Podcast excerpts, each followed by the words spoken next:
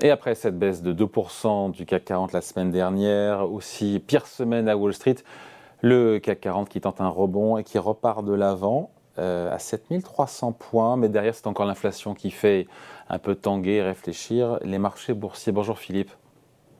Bonjour David. Philippe Wechter pour Ostrom Asset Management. Bon, le point clé, c'est toujours l'inflation. On a eu ce mauvais chiffre, entre guillemets, euh, aux États-Unis. Euh, cette inflation globale, ces prix à la consommation, c'est en fin de semaine dernière à 5,4%. En janvier, 4,7% pour l'inflation sous-jacente. Mais toujours est-il que les deux, sont, les deux indicateurs ont accéléré euh, alors qu'une baisse était attendue. et voilà, donc ça a jeté un froid, évidemment, même si Paris se reprend aujourd'hui.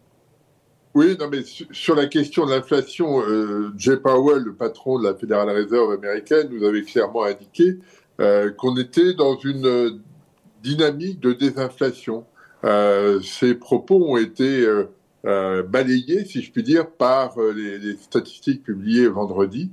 Et, donc, ça crée un, une, interrogation sur la façon dont la Banque centrale américaine va gérer sa politique monétaire, elle sera peut-être obligée d'aller un petit peu plus loin que ce qui était attendu. Et c'est ça l'interrogation. C'est-à-dire qu'on avait le sentiment que dans un temps fini, euh, la Banque centrale arrêterait de, de remonter ses taux. Euh, ce sera peut-être pas le cas. Et probablement, et c'est une discussion qui est réapparue très vite vendredi, euh, il faudrait peut-être réfléchir à l'idée que l'économie américaine, pour arrêter cette inflation, tombe en récession. Donc euh, on voit bien la, difficulté qui, euh, euh, a été mise en avant par ce chiffre de, l'inflation. Et puis l'autre point qu'on peut souligner, c'est que vous savez, aux États-Unis, il y a deux indicateurs d'inflation. un, le, CPI, un petit peu standard, et puis l'autre basé davantage sur les, dépenses des ménages en termes de pondération, et qui a une une, contribution du logement beaucoup plus faible que le, CPI.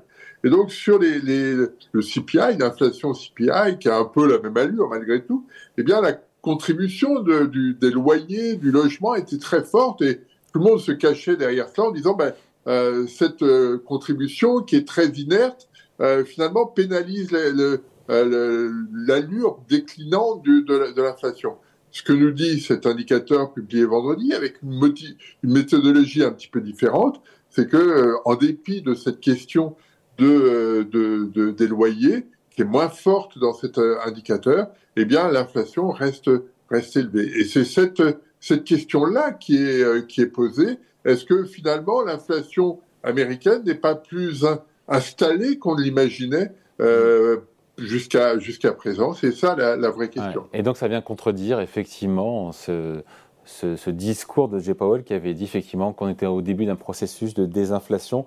Et donc ça veut dire, parce qu'on tire la pelote jusqu'au bout, que la Fed va devoir en faire plus pour calmer l'inflation. C'est ça le sujet. Et là, on se dit que les investisseurs sont en train de réaliser bah, que le, le combat des banques centrales face à l'inflation est loin d'être terminé.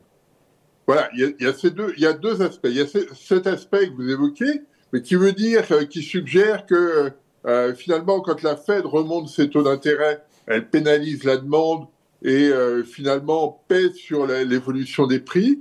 Mais il y a un papier, une, une, recherche qui a été faite sur les chiffres de vendredi par euh, la Fed de, de, San Francisco qui montre que euh, finalement le rebond qu'on a vu sur l'inflation sous-jacente, celle qui est qui traduit la, dynamique de l'économie américaine, la dynamique des prix de l'économie américaine, eh bien, le, rebond de l'inflation sous-jacente est plus associé à des problèmes de processus de production, euh, de personnel insuffisant pour travailler, etc.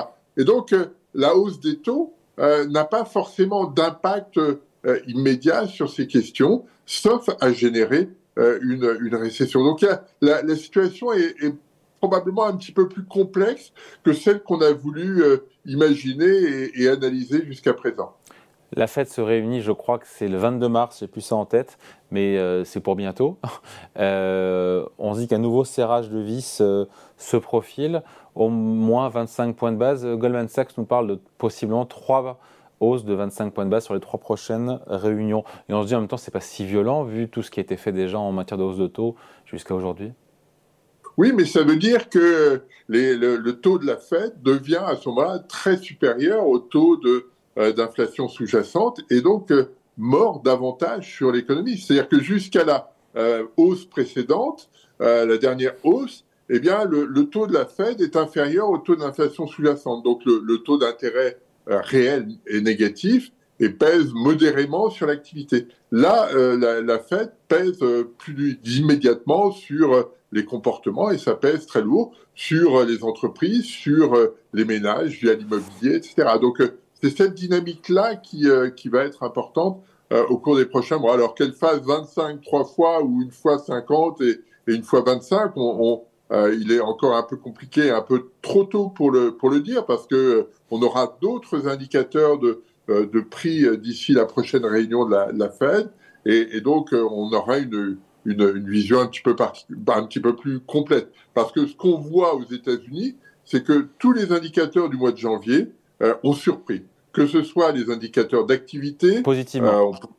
Euh, euh, tout a été plutôt plus fort que ce qui était attendu. Donc, est-ce qu'il y a un effet janvier très particulier et, sur lequel il faut euh, ne pas s'appuyer trop? Ou est-ce que c'est un changement de tendance? Pour l'instant, il est trop tôt pour, pour le dire. Ouais, avec des taux d'intérêt, on finit là-dessus, qui pourraient rester, qui, qui pourraient finalement être plus élevés que prévu et rester plus longtemps à un niveau élevé alors qu'on le sait, il y a encore très peu de temps, pas mal d'investisseurs tablaient ou misaient sur des baisses de taux cette année qu'on ne verra a priori pas. Ah, on ne les verra pas, ça c'est clair. Euh, et, et, le risque associé avec cette hausse de taux euh, est que euh, l'économie américaine ben, s'étouffe un peu et, et, est un risque de récession un peu plus fort que ce qu'on avait attendu ou imaginé. Allez, merci beaucoup. Point de vue signé Philippe Wechter, euh, chef économiste d'Ostrom Asset Management. Merci Philippe, salut. Merci David, au revoir.